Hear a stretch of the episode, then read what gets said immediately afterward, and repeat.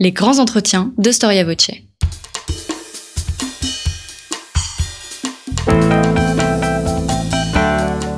Une émission de la rédaction de Storia Voce.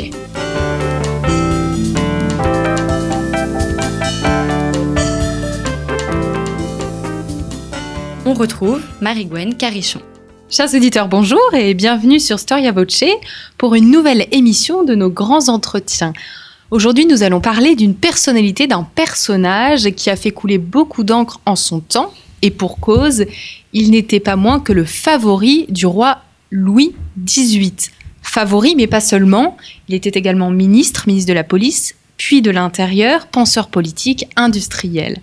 Dans son histoire de la Restauration, euh, Lamartine euh, dit à son sujet je cite, Son nom restera dans l'histoire au-dessus des noms des favoris vulgaires qui ne représentent que les caprices des rois. Monsieur Descazes représente une idée juste, la réconciliation d'une révolution et d'une royauté. Il fut l'homme d'État de la concorde, de l'impartialité et de la charte. Les travaux historiques sur Élie Descazes, malheureusement, euh, ne suivent pas euh, forcément le propos euh, de Lamartine, car les biographes sont bien peu nombreux à s'être penchés sur cette figure, et pourtant sa vie peut nous en apprendre beaucoup sur la France du début du 19e siècle. Je suis heureuse aujourd'hui de recevoir François de Coustin, qui vient lui de publier la biographie d'Élie Decazes aux éditions Perrin. Bonjour. Bonjour. Merci d'avoir répondu à notre invitation. Alors vous êtes peu nombreux, les biographes d'Élie Decazes. Et avant qu'on parle de la carrière de cette personnalité, mais pas seulement, également de sa jeunesse et puis de tout ce qui s'est passé après sa vie politique euh, auprès du roi Louis XVIII, j'aimerais vous poser une question assez générale sur les favoris. Euh, sur la place des favoris dans les gouvernements quand ils apparaissent. vous expliquez dans votre introduction qu'un favori est moins accepté qu'une maîtresse auprès du roi, car la maîtresse l'inspire, et en quelque sorte un petit peu s'amuse, alors que le favori dévirilise le roi. Donc en fait, le favori est souvent critiqué. Qu'est-ce que vous pouvez nous dire sur euh, cette, euh, sur cette figure du favori euh, à travers l'histoire? Il y a une très jolie phrase d'un abbé, de l'abbé de Montesquieu, en 1814, qui dit Les Français pardonneront toutes ses maîtresses à un roi, mais jamais un favori. Et quand on voit dans l'histoire les, favoris qu'ont pu avoir euh, les rois, on pense aux mignons d'Henri III, on pense à Saint-Marc, par exemple, pour euh, le roi Louis XIII, c'est les noms qui me viennent euh, plus facilement à l'esprit. il y a toujours le sentiment qu'un homme vient prendre un pouvoir auprès du roi, une influence qu'on tolérerait auprès d'une femme, qu'on ne tolère pas auprès d'un homme, euh, alors que ces hommes n'ont pas de rôle politique défini. Ils sont dans l'entourage du roi, ils sont comme des, euh, comme des amis, euh, mais finalement ils posent la question de savoir si un souverain, ça peut être un président de la République, hein, après tout, a le droit à l'amitié, à une amitié exclusive. Euh, je reprends le terme d'amitié particulière, non pas dans le sens d'amitié homosexuelle, mais l'amitié particulière était fustigée par la religion parce qu'elle détournait de Dieu dans le sens où il y avait une élection particulière pour un ami qui faisait que euh, l'homme ne pouvait pas s'intéresser à d'autres amis, l'homme ou la femme, puisque les amitiés particulières étaient euh, défendues à tous les sexes. Et je pense qu'on reproche au roi qui a un favori euh, d'élire quelqu'un et donc de ne pas s'occuper de tous les autres les femmes, on sent qu'il y a un, bon, bah, euh, on sent qu'il y a un usage différent, euh, ce qui n'est d'ailleurs pas à l'honneur de l'image qu'on donne ainsi des femmes. Euh, et ce qui est très intéressant dans le cas de Louis XVIII, c'est que quand les ultras arriveront à faire tomber de cases, sentant que Louis XVIII avait besoin d'un support affectif, ils mettront une femme, euh, j'allais dire dans ses pattes, euh, mais une femme près de lui qui sera, elle, la dernière favorite. Donc, euh, mais ça ne sera pas un homme, et surtout, ça ne sera pas ce qui est le cas de Decazes, qui est très fascinant dans toute l'histoire des favoris. C'est le seul favori qui a eu des fonctions politiques de premier plan, ou c'est le seul ministre qui a été favori puisque juste avant lui, euh, il n'est pas le premier favori du roi, il y a Blacas. Euh, comment est-ce que vous résumeriez euh, la relation entre Louis XVIII et Blacas pour, et pourquoi l'avoir choisi lui? On verra que c'est pas du tout la même origine en fait et le même parcours. Non, c'est pas le même parcours et euh, Blacas, lui, suivait déjà un autre qui était d'Avaray.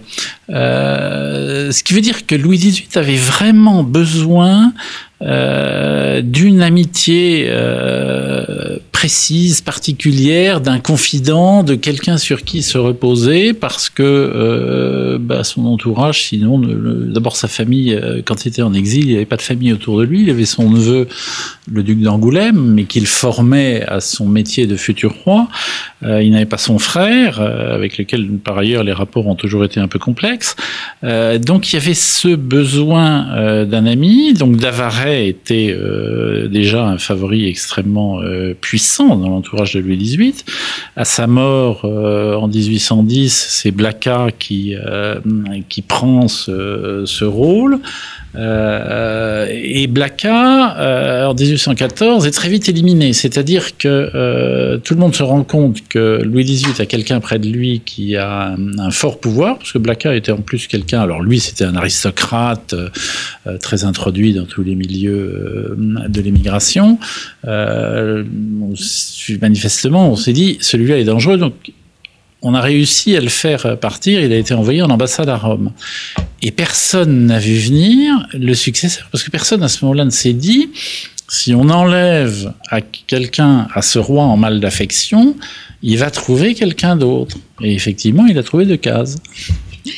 À la différence de Blacas, euh, Decazes, lui, n'est pas euh, euh, quelqu'un de particulièrement introduit dans le monde. Et d'ailleurs, euh, Maxime Tringant de Latour, qui est donc le neveu de Decazes, dit que Madame la duchesse de Decazes trouve trop humble la jeunesse de son mari. Qu'est-ce que ça veut dire? Alors les Decazes sont une famille extrêmement ancienne. Euh, c'est un nom euh, du Libournais. Euh, il y a des deux cases dans l'histoire de Libourne, et notamment des maires de Libourne, des jurats, puisqu'il y avait une jurande à Libourne. Est-ce que deux cases en descend La famille le prétend? Est-ce que c'est le cas? C'est un peu moins sûr. en tout cas, les deux cases sont de bonne roture. ce sont des, des hommes de droit le père de Decazes, Michel Decazes, est notaire. Euh, notre Decazes, lui, Élie, fait des études de droit, comme son père, mais lui se destine à être juge. Donc on est dans une famille, euh, ce qu'on appelle des familles de Robins, euh, qui ont un petit rôle politique à Libourne, mais ce sont des, euh, des gens de Libourne. Euh, et notre Decazes, lui, est le premier qui monte à Paris. Il monte à Paris en 1802 euh, pour commencer une carrière de juge.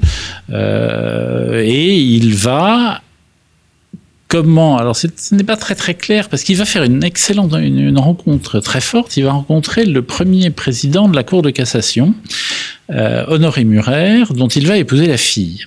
Alors ça, c'est un des mystères que j'ai pas réussi euh, à, élucider. C'est comment le premier président de la Cour de cassation, qui avait marié une autre de ses filles au fils du président de la Cour des comptes, euh, marie sa deuxième fille euh, à un petit juge, sans, je dirais pas sans famille, mais disons sans origine particulière. La franc-maçonnerie peut expliquer cela. Euh, peut-être aussi l'intelligence et la beauté de Decazes. Euh, toujours est-il qu'il épouse cette jeune fille, euh, qu'il perd un an après parce qu'elle meurt de tuberculose, euh, et il va soigner son chagrin euh, dans une station thermale dans les Pyrénées. Une station thermale avait toutes les vertus à l'époque, et il y croise la, la, reine, de Hollande. la reine de Hollande, qui elle-même soigne un chagrin, celui d'avoir perdu son fils aîné du croup. Et euh, les deux euh, échangent leur chagrin. Euh, les mauvaises langues disent qu'ils n'échangent pas que ça. Toujours est-il que grâce à la reine de Hollande, Decazes rentre dans le cercle de Louis Bonaparte, roi de Hollande. Et puis après, après Louis, il se rapproche de Pauline, puis de Madame Mère. Donc il fait toute une carrière dans la famille impériale jusqu'en 1814. Et vous utilisez une expression qui paraît totalement ajustée quand on vous écoute. Vous le considérez comme un personnage balzacien. Euh, par son ascension, est-ce qu'il a inspiré Balzac Pourquoi vous le, vous le catégorisez Ah, ainsi c'est- euh, euh, Rubempré pour la beauté, c'est Rastignac pour euh, l'ambition, mais euh, en fait, j'ai cherché, j'ai cherché, parce que je me suis dit c'est pas possible que Balzac ne se soit pas intéressé à Decazes. D'autant que Balzac a fait ses études 20 ans après Decazes au même endroit, c'est-à-dire au collège de Vendôme, qui était un ancien collège oratorien, où il y avait eu avant Decazes un professeur qui s'appelait Joseph Fouché. Euh, mais le personnage dont je pense qu'il est celui qui personnifie le mieux Decazes dans la comédie humaine, c'est Henri de Marsay, euh, personnage un peu moins connu que Lucien de Rubempré et Eugène de Rastignac, mais personnage intéressant. Mais je pense aussi que bon, il y a un tas d'autres personnages qui euh, qui ont pris à Decazes. Il y a Félix de Vandenesse, euh, il y en a un autre dont on m'échappe pendant que nous parlons. Manifestement, Balzac s'est intéressé à Decazes, d'autant que Balzac a rédigé euh, la plupart des mémoires de Lord Junot d'Abrantès et que Lord Junot d'Abrantès avait connu Decazes dans l'entourage de Pauline Borghese et je pense qu'elle n'avait pas fait que le connaître euh, dans les salons. C'est ainsi que donc s'écrit un roman. On en aura appris un peu plus sur, sur Balzac. Euh, devient donc magistrat. Et comment, alors vous l'avez bien dit, il n'est pas seulement favori, il a des, réelles responsabilités euh, dans le gouvernement autour de, Louis XVIII. Il se retrouve appelé par Talleyrand pour devenir préfet de police. Comment est-ce que son nom est- arrivé sur la table comme ça des ministres et comment et pourquoi on l'a choisi lui? J'avais lu un jour une citation du président Pompidou qui disait il faut savoir transformer un hasard en destin. Euh, dans le cas de Decazes, on est tout à fait là. Decazes cherche un poste. Il fréquente à ce moment-là la nièce du baron Louis, qui est euh, le nouveau ministre des Finances de Louis XVIII. Et euh, il espère fort, euh, grâce à cette influence, pouvoir avoir un poste. Donc le baron Louis l'amène avec lui chez Talleyrand, qui est en train de composer son ministère. Talleyrand est très occupé, très énervé, parce que euh, il lui manque un préfet de police. La personne à qui il pensait a fait défaut, et donc il n'a pas de préfet de police. Et il faut constituer le gouvernement parce que le roi arrive. euh, Le roi est à Cambrai, et il doit le rejoindre là pour lui présenter le gouvernement. Et là, le baron Louis dit Mais nous avons Monsieur Decazes. Decazes qu'il était venu présenter la veille et auquel Talleyrand n'avait euh, prêté aucune attention. Et euh, Talleyrand dit, mais c'est qui Decazes Qui c'est Decazes Alors il y a Fouché est là, il dit, ah Decazes, je le connais, euh, euh, oui, oui, il est juge, il a bien fait des affaires, il a travaillé avec chez Madame Mère, c'est un bon garçon, il ne nous posera pas de problème. Et voilà comment Decazes se retrouve préfet de police. Il a, euh, à cette époque, il a 35 ans, il est jeune. Euh, et nous sommes d'ailleurs, non pas en 1814, mais en 1815, parce que Decazes a aussi eu l'intelligence, pendant les 100 jours, de ne pas se rallier à Napoléon. Ce qui compte en 1815. qui prouve qu'il est un, un fin politique. Et il comprend les choses. Son euh, beau-père, Honoré Murer, lui, n'a pas eu cette sagesse. Donc il se retrouve euh, préfet de police, il est alors inconnu, puis il va remplacer Fouché. Pourquoi est-ce qu'il remplace Fouché? Alors, il remplace Fouché d'abord euh, d'une première manière, c'est que euh, il y a une histoire un peu sotte, c'est que on soupçonne que quelqu'un a voulu empoisonner le tsar de Russie, qui est actuellement en France, puisqu'on est quand même dans un pays occupé en 1815. Et euh, on envoie le préfet de police débrouiller l'affaire, ce qu'il fait assez vite, en comprenant que tout ça était une histoire euh, complètement absurde. Et donc, on lui demande d'aller en rendre compte au roi, parce que euh, le Fouché sait très bien que Louis XVIII déteste le voir. Fouché est quand même un ancien régicide. Et donc, on envoie le jeune et beau Élie de. Et euh, Louis XVIII est absolument charmé, parce qu'il voit arriver quelqu'un qui est très beau, et manifestement, Louis XVIII est très sensible à la beauté des êtres, euh, mais il est aussi sensible à leur intelligence, de case l'est, euh, à leur bagou, de case en a, euh, c'est le gendre idéal, c'est ce que vous nous dites. C'est un peu un gendre idéal, exactement. Un gendre idéal pour un homme qui n'a pas de fille. Euh, mais euh, Decazes, bon, bah, lui raconte euh, comment il a débrouillé l'affaire. et puis sans doute, ils doivent un peu parler de choses et d'autres. Vous êtes préfet de police, oui, oh, mais on apprend beaucoup de choses quand on est préfet de police. Decazes comprend sans doute assez vite que le roi ne dédaigne pas les ragots et les petites informations. Or, un préfet de police, c'est aussi celui qui peut décacheter les lettres. Et donc, le roi lui dit revenez donc, et Decazes revient, euh, porteur d'anecdotes croustillantes sur la cour et la ville, porteur aussi d'anecdotes sans doute sur tout ce qu'il a vu euh, pendant l'Empire et que Louis XVIII a certainement envie de savoir. Et se crée ainsi euh, un lien qui échappe à toutes les prévisions.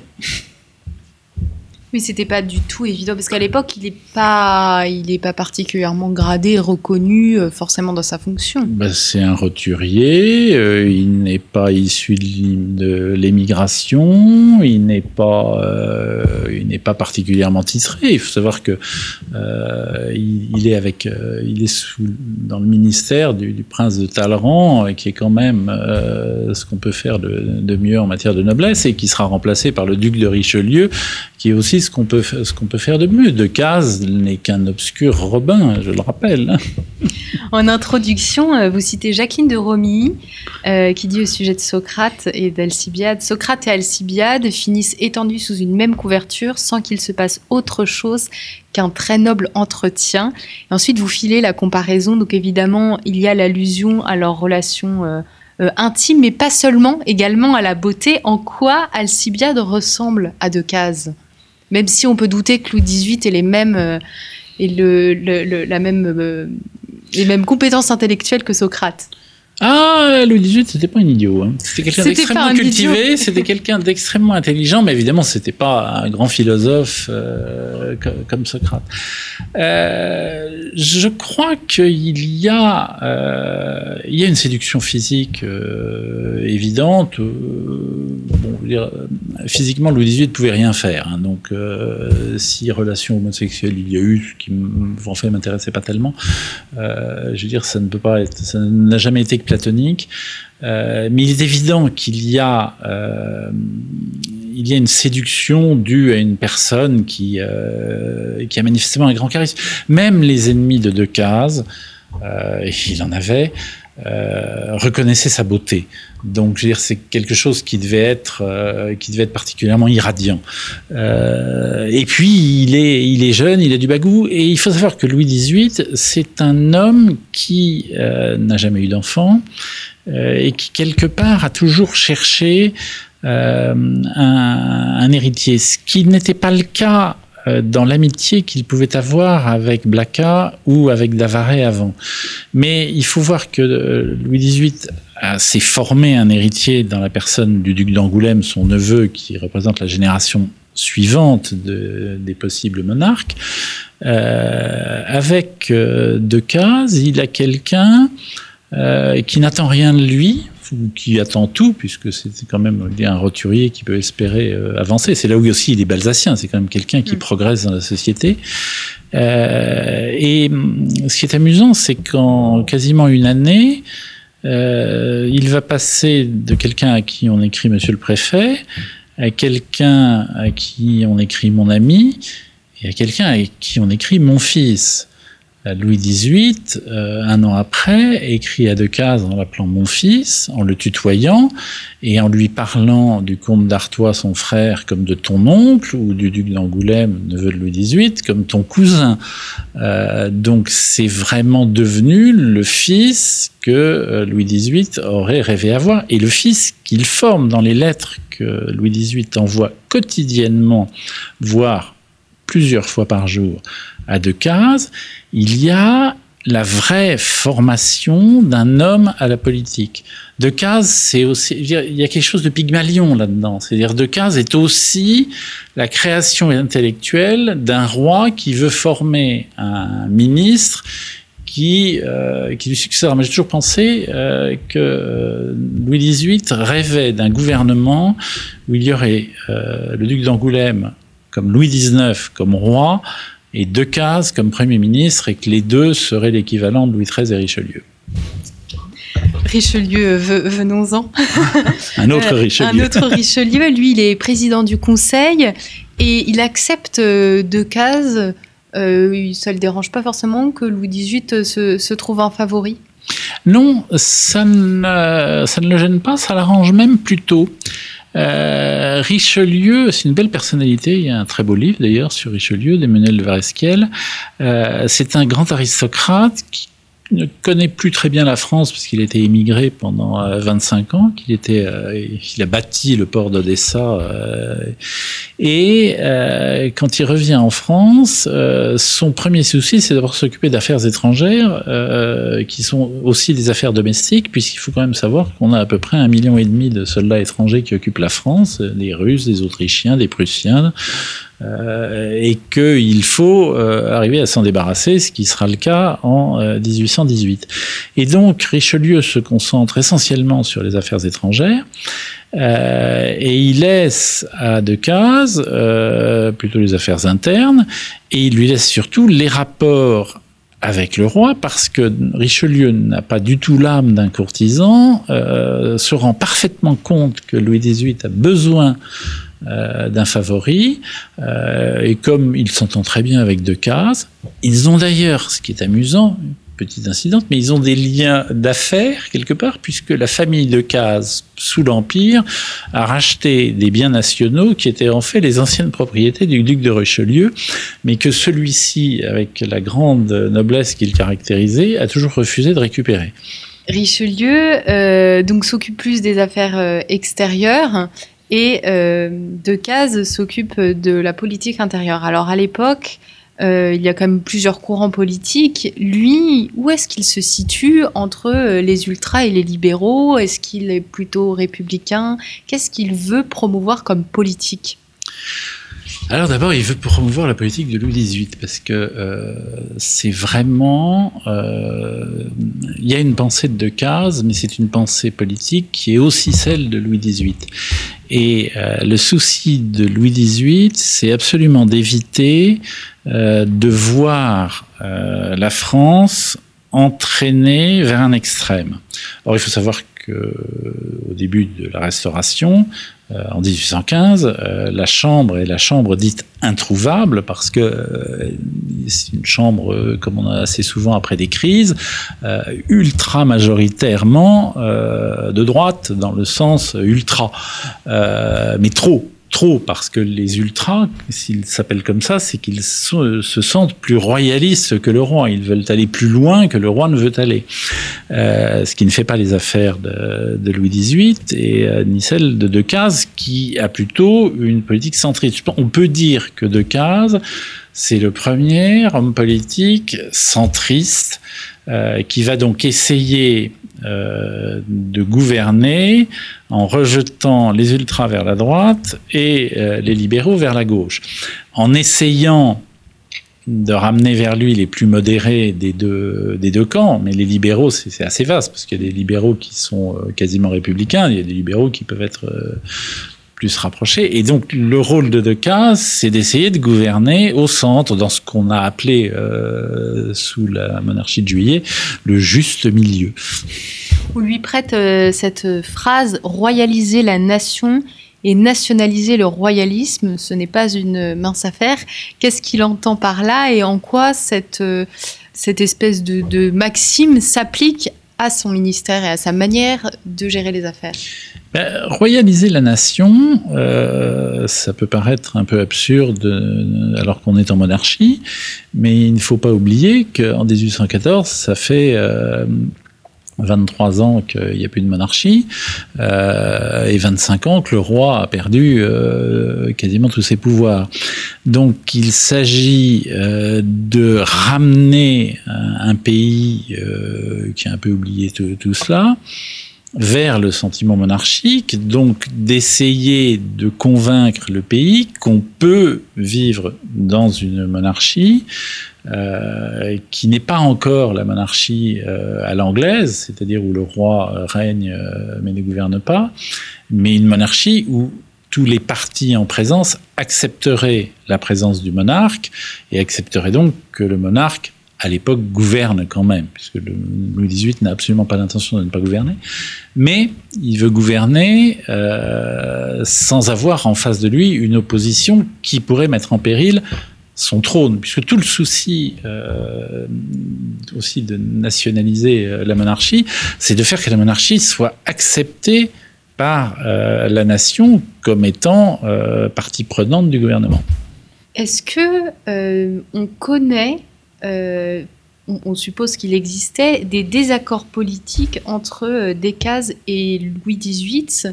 Est-ce qu'on a des preuves de, euh, voilà, de désaccords politiques? Est-ce que Decazes osait dire à Louis XVIII quand il n'était pas d'accord? Ou il préservait avant tout les projets du roi et, se soumettait un petit peu à, la direction et, au projet royal? Je n'ai pas pas ce sentiment. Peut y avoir un moment des, euh, des, échanges où ils ne sont pas d'accord sur certains points, mais c'est pas des pas des points euh, essentiels. Il y a une vraie euh, osmose entre les deux. C'est ça qui est très curieux dans, dans l'histoire de Decazes. Euh, c'est que cet homme, qui je pense n'était pas particulièrement euh, royaliste quand il est euh, quand il est arrivé aux fonctions qui étaient les siennes, ça restait un ambitieux qui avait envie de faire carrière, a été complètement fasciné par la personnalité euh, de Louis XVIII. Personnalité qui est, je dois le dire, extrêmement fascinante. Et il s'est vraiment euh, dévoué corps et âme euh, au roi. Donc, il a plutôt suivi ce que le roi lui conseillait. Il a aussi conseillé au roi qu'il a lui-même suivi. La, la, correspondance telle qu'on peut la connaître, euh, qui a été publié par Ernest Daudet euh, au début du XXe siècle, euh, montre quand même une parfaite parenté intellectuelle à partir du moment, je le répète, où le roi a un peu formé euh, les opinions de Decazes, qui au début n'en avait pas beaucoup. Mais en même temps, euh, est-ce que Decazes a un système politique euh, Guizot, qui est un de ses proches collaborateurs, l'accusait un peu de n'avoir pas de système, c'est-à-dire d'être aussi quelqu'un qui, qui s'adaptait plutôt aux circonstances, ce qui n'est pas faux euh, dans l'évolution euh, politique, puisque il faut savoir qu'à l'époque, il y a un système qui est complètement absurde, c'est qu'il y, avait des élections législatives tous les ans, puisqu'on renouvelait la Chambre par cinquième, ce qui veut dire que chaque année, il y avait un cinquième des députés qui changeait, ce qui veut dire qu'on était en, quand même en campagne électorale quasiment permanente ça touchait pas beaucoup de monde puisque le suffrage était censitaire et que c'était il y avait peu d'électeurs. Mais néanmoins, euh, chaque année, on savait jamais avec quelle majorité on allait se retrouver. Sauf que euh, la tendance montrait que euh, les ultras avaient été soigneusement écartés, mais que les libéraux grignotaient chaque année. Et donc à un moment, en 1819, Decazes se rend compte que si on veut continuer à gouverner au centre, il va falloir basculer et qu'après avoir tout fait pour que les ultras perdent leur influence majoritaire, il va falloir se rapprocher d'eux pour contrebalancer la montée des libéraux. Euh, c'est la situation à laquelle on est en 1819. Avant, donc en fin 1818, Richelieu quitte euh, le gouvernement et euh, le préfet de police Pasquier euh, s'exprime ainsi en parlant de, de, Case. Tout lui réussissait. L'attachement que le roi lui portait se manifestait en toute occasion. Sa Majesté descendait avec lui jusqu'aux plus petits soins. soins. De continuels messages venaient le chercher dans une petite maison de campagne située au milieu du bois de Boulogne où il s'était établi pour la fin de la belle saison. Monsieur Decazes peut dire avec vérité que de cette petite maison, il a régné pendant trois mois sur la France. Est-ce que c'est vrai ou c'est un petit peu exagéré? Ah, c'est euh, Pasquier est un homme extrêmement curieux dans ses rapports avec Decazes. Euh, il est à la fois jaloux et en même temps c'est un ami. Ils ont, euh, ils sont comme des aimants qui s'attirent et qui se repoussent. Euh, quand il a écrit ça, on sent, on sent un, un agacement, peut-être justement sur ce pouvoir qu'avait qu'avait Decazes. Il est sarcastique. il est sarcastique. Non, Decazes n'a pas régné pour la seule et bonne raison que Louis XVIII était quelqu'un qui était parfaitement imbu de son pouvoir et des prérogatives qui étaient les siennes. Euh, et c'est quelqu'un qui, s'il déléguait beaucoup de choses à Decazes, euh, avait quand même parfaitement conscience euh, de ce qui était bon euh, ou important pour le pays.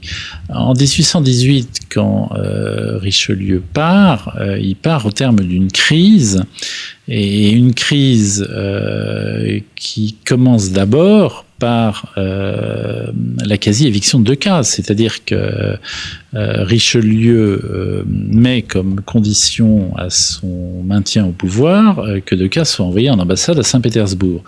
Et Louis XVIII lui-même lui dit que ça le déchirerait si Decazes s'en allait, mais que tout valait mieux que de perdre Richelieu.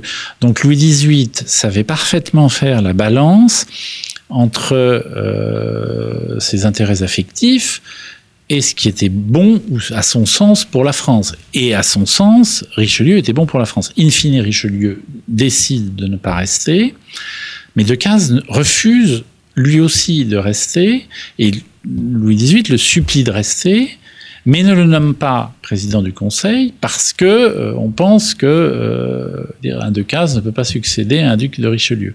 Et donc il faut trouver quelqu'un euh, et on a du mal à le trouver. Euh, et on cherche finalement, on cherche dans les militaires. Curieux de toujours chercher les militaires. Donc on pense à Marmont, on pense à MacDonald, mais ça colle pas pour diverses raisons. Et finalement, on choisit quelqu'un que je qualifierais presque d'homme de paille, qui est le général de Sol. Euh, et le général de Sol devient président du Conseil en charge des affaires étrangères, sur lesquelles il n'a aucune compétence particulière. Mais enfin, c'est un général, un général d'empire, donc euh, ça peut, ça peut il faire. a au moins bien. la prestance. Il a au moins, voilà, il a de l'allure, il a du.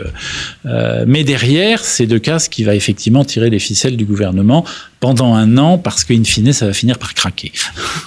Et, et, Decazes quitte euh, et renvoyé euh, peu de temps après, puisque euh, c'est lors de l'assassinat, enfin juste après l'assassinat du duc de Berry, euh, donc le neveu de Louis XVIII, qu'il est renvoyé. Pourquoi cet assassinat a joué à ce point-là dans la carrière de Decazes Alors ça, c'est un moment absolument fascinant.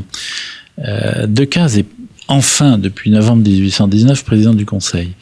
Euh, tout semble lui réussir et en même temps tout lui échappe parce qu'il veut faire une réforme électorale qui va permettre de conforter euh, le pouvoir face aux libéraux.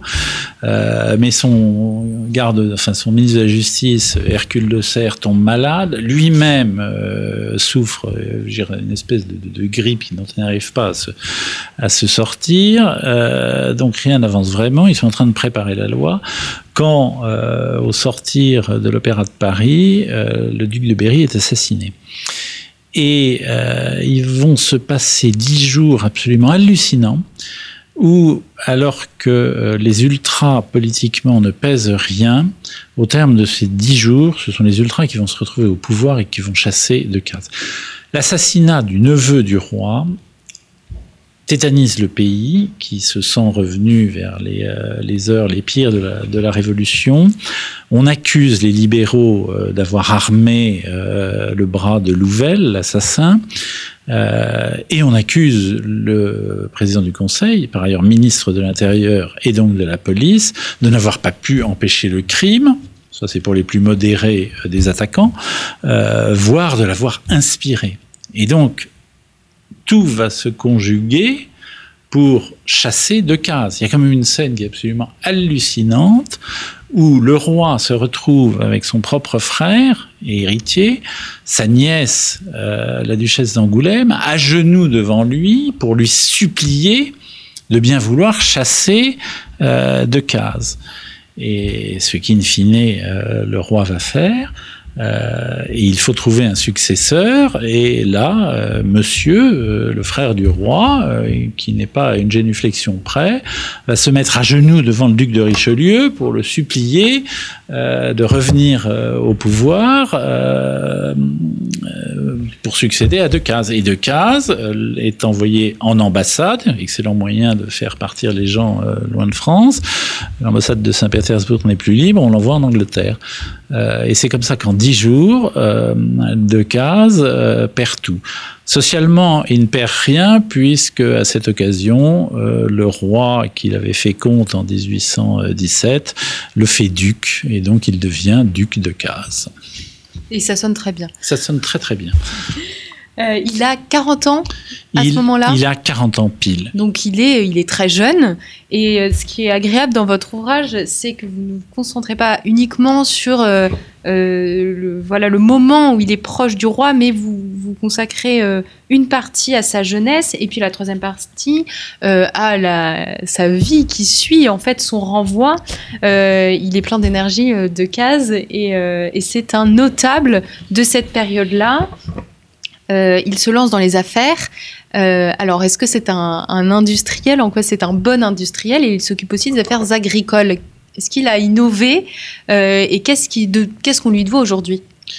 Alors c'est ça qui est très très amusant, c'est qu'effectivement, chose qui a été peu abordée par les très rares biographies de Decazes, c'est les 40 dernières années de sa vie puisque euh, sa montée au pouvoir, ça dure 5 ans. Euh, il en est chassé à 40 ans, il meurt à 80 ans. Donc il reste 40 ans où il va s'occuper. Il ne va jamais revenir au pouvoir. Euh, et il va chercher euh, bah, à faire autre chose. Euh, sachant que euh, avec la mort de Louis XVIII en 1824, euh, l'arrivée sur le trône de Charles X, il est quasi pestiféré en politique. dire c'est vraiment, il, il, continue à être plus l'homme à abattre. Il a été abattu, mais celui qui, dire, qui, est qui subit des vexations, etc. oui, il dit que quand il est à Paris, on lui demande de partir, et quand il est parti, ah oui, et puis on lui refuse des invitations chez le préfet. Enfin, euh, c'est un ostracisme euh, médiocre. Et il va s'intéresser à deux choses. Il va s'intéresser à l'agriculture, parce que grâce au cadeau du roi, il a pu constituer un assez joli euh, patrimoine foncier dans la région de Libourne et en Charente. Euh, il va s'intéresser à l'agriculture, faire beaucoup d'expérimentations, plus ou moins hasardeuses et qui ne vont pas euh, le mener à la fortune. Et puis surtout, il a appris de son ambassade en Angleterre que ce qui marchait en Angleterre, c'était la sidérurgie et les, et les mines.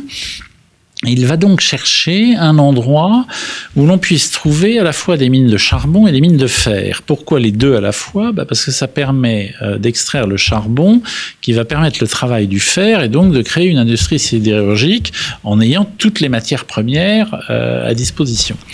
Et donc il va les chercher dans l'Aveyron. Et il va en trouver, il va trouver beaucoup de mines. Et donc en 1826, il crée avec quelques investisseurs, euh, des pairs, des, euh, tout un petit personnel politique assez important, il crée la société des forges de l'Aveyron. Les forges des fonderies euh, de l'Aveyron. Dans un petit endroit qui s'appelle La Salle, et qui, d'un petit hameau, va devenir une ville d'à peu près 4000 habitants, euh, à laquelle euh, les actionnaires euh, de la société décident de donner le nom de Decazeville. Donc on est dans un cas où on a un homme qui a donné son nom à une ville, ce qui doit être peu ou prou un des seuls cas en France où d'habitude c'est les villes qui donnent les noms, euh, leur nom à des hommes. Euh, et Decazeville a été une des grandes euh, industries sidérurgiques euh, du 19e siècle, puisque euh, son fer avait une particularité, c'est qu'il était absolument idéal pour faire des rails de chemin de fer. Or, le chemin de fer, c'est un essor qui euh, va de la monarchie de Juillet jusqu'au Second Empire. Et c'est notamment à partir des années 1840 euh, que euh, les forges de Decazeville vont marcher extraordinairement et s'avérer très très lucratives pour leurs actionnaires. Seul petit problème, Decazes, qui est un homme à qui l'argent file entre les doigts, qui a tendance à dépenser plus qu'il ne gagne, n'en bénéficiera pas véritablement parce que euh, il a entre-temps un moment que j'ai pas pu déterminer parce que malheureusement euh, dans les archives de, de Casseville, il y a une période qui manque dans les PV des assemblées générales qui tiennent le compte précis euh, des actions des actionnaires et c'est il y a 20 ans de PV qui n'existe pas, c'est juste cette période. Euh, toujours est-il que Decazes va toucher moins de dividendes, mais qu'il sera jusqu'à quelques mois avant sa mort, euh, toujours extrêmement présent et très actif comme président euh, de cette société des Forges de l'Aveyron. On peut dire que c'est un entrepreneur euh, de cette période-là. Ah, c'est un vrai capitaine d'industrie, absolument. Alors, vous consacrez un chapitre à sa carrière dans la franc-maçonnerie, puisque Decazes a aussi fait carrière dans la franc-maçonnerie. En quoi euh, Donc, il est fait souverain grand commandeur du Suprême Conseil de France du rite écossais ancien et accepté. Vous allez nous expliquer exactement à quoi renvoie cette fonction et en quoi cette appartenance a influencé sa carrière. Alors, est-ce que ça a influencé sa carrière? Je ne sais pas. Euh, parce que je vous dis, je ne sais pas si euh, il a euh, épousé sa première femme parce que il était franc-maçon comme son beau-père, ou s'il est devenu franc-maçon parce que le père de sa femme l'était.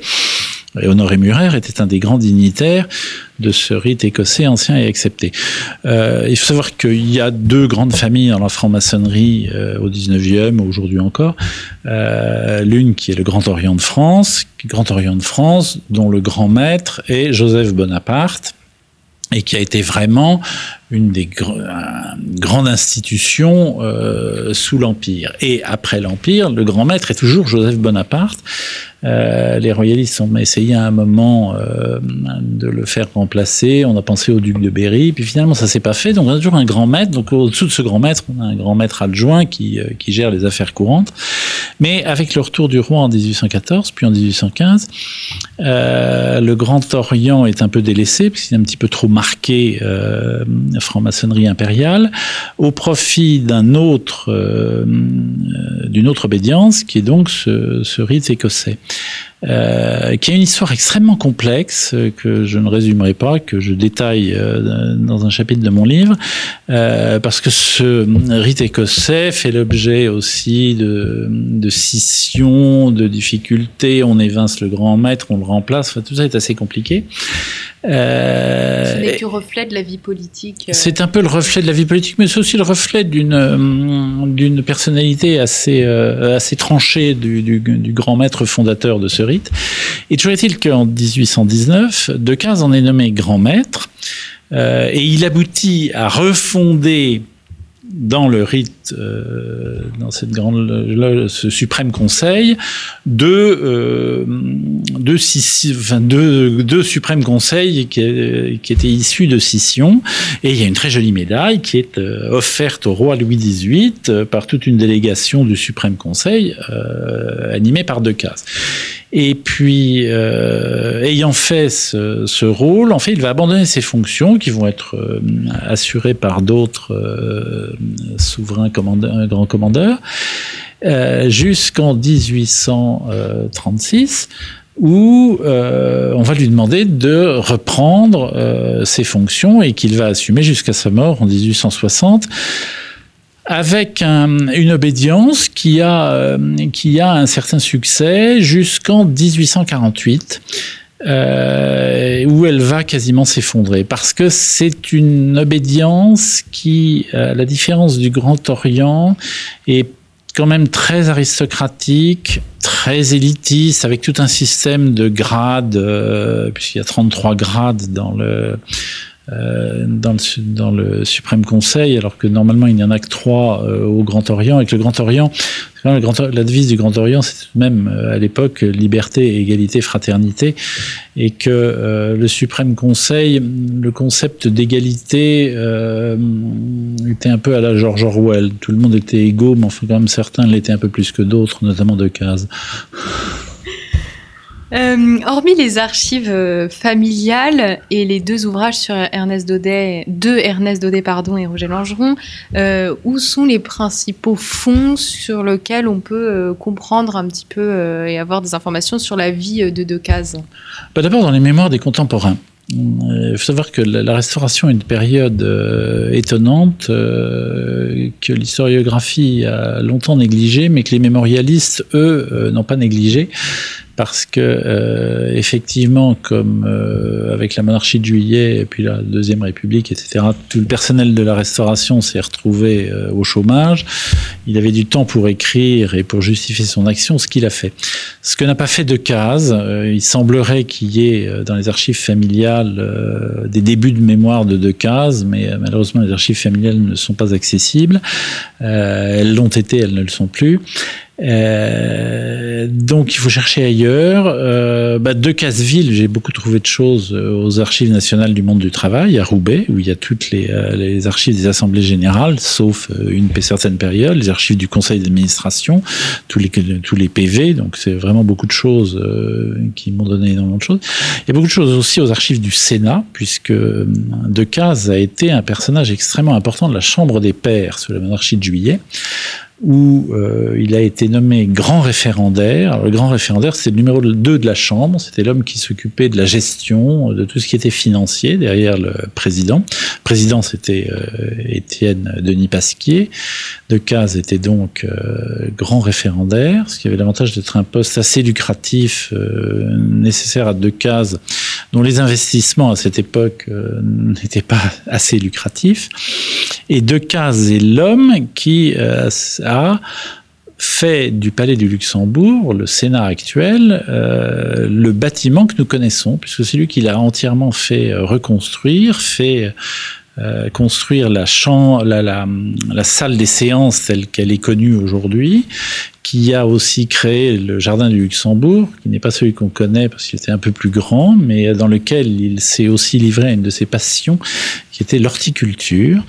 Euh, donc, euh, aux archives du Sénat, a trouvé pas mal de choses aussi sur ce rôle euh, important de Decazes. Et puis, il y a aussi aux archives nationales, ben, il y a des fonds privés, notamment les archives de Guizot, dans lesquels on trouve beaucoup de documents copiés de documents prêtés par Decazes. Il faut savoir que Decazes a beaucoup euh, ouvert ses archives à tous les historiens de l'époque, que ce soit Lamartine, euh, Viel-Castel, euh, Duvergier de Oran.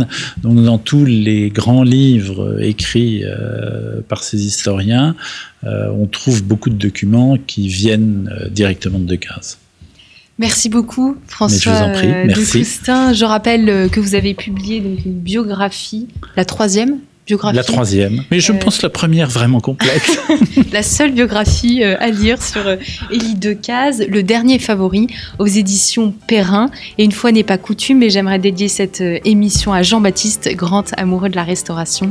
Je vous remercie, chers auditeurs, pour votre écoute et votre fidélité, et je vous dis à très bientôt pour une nouvelle émission Storia Voce.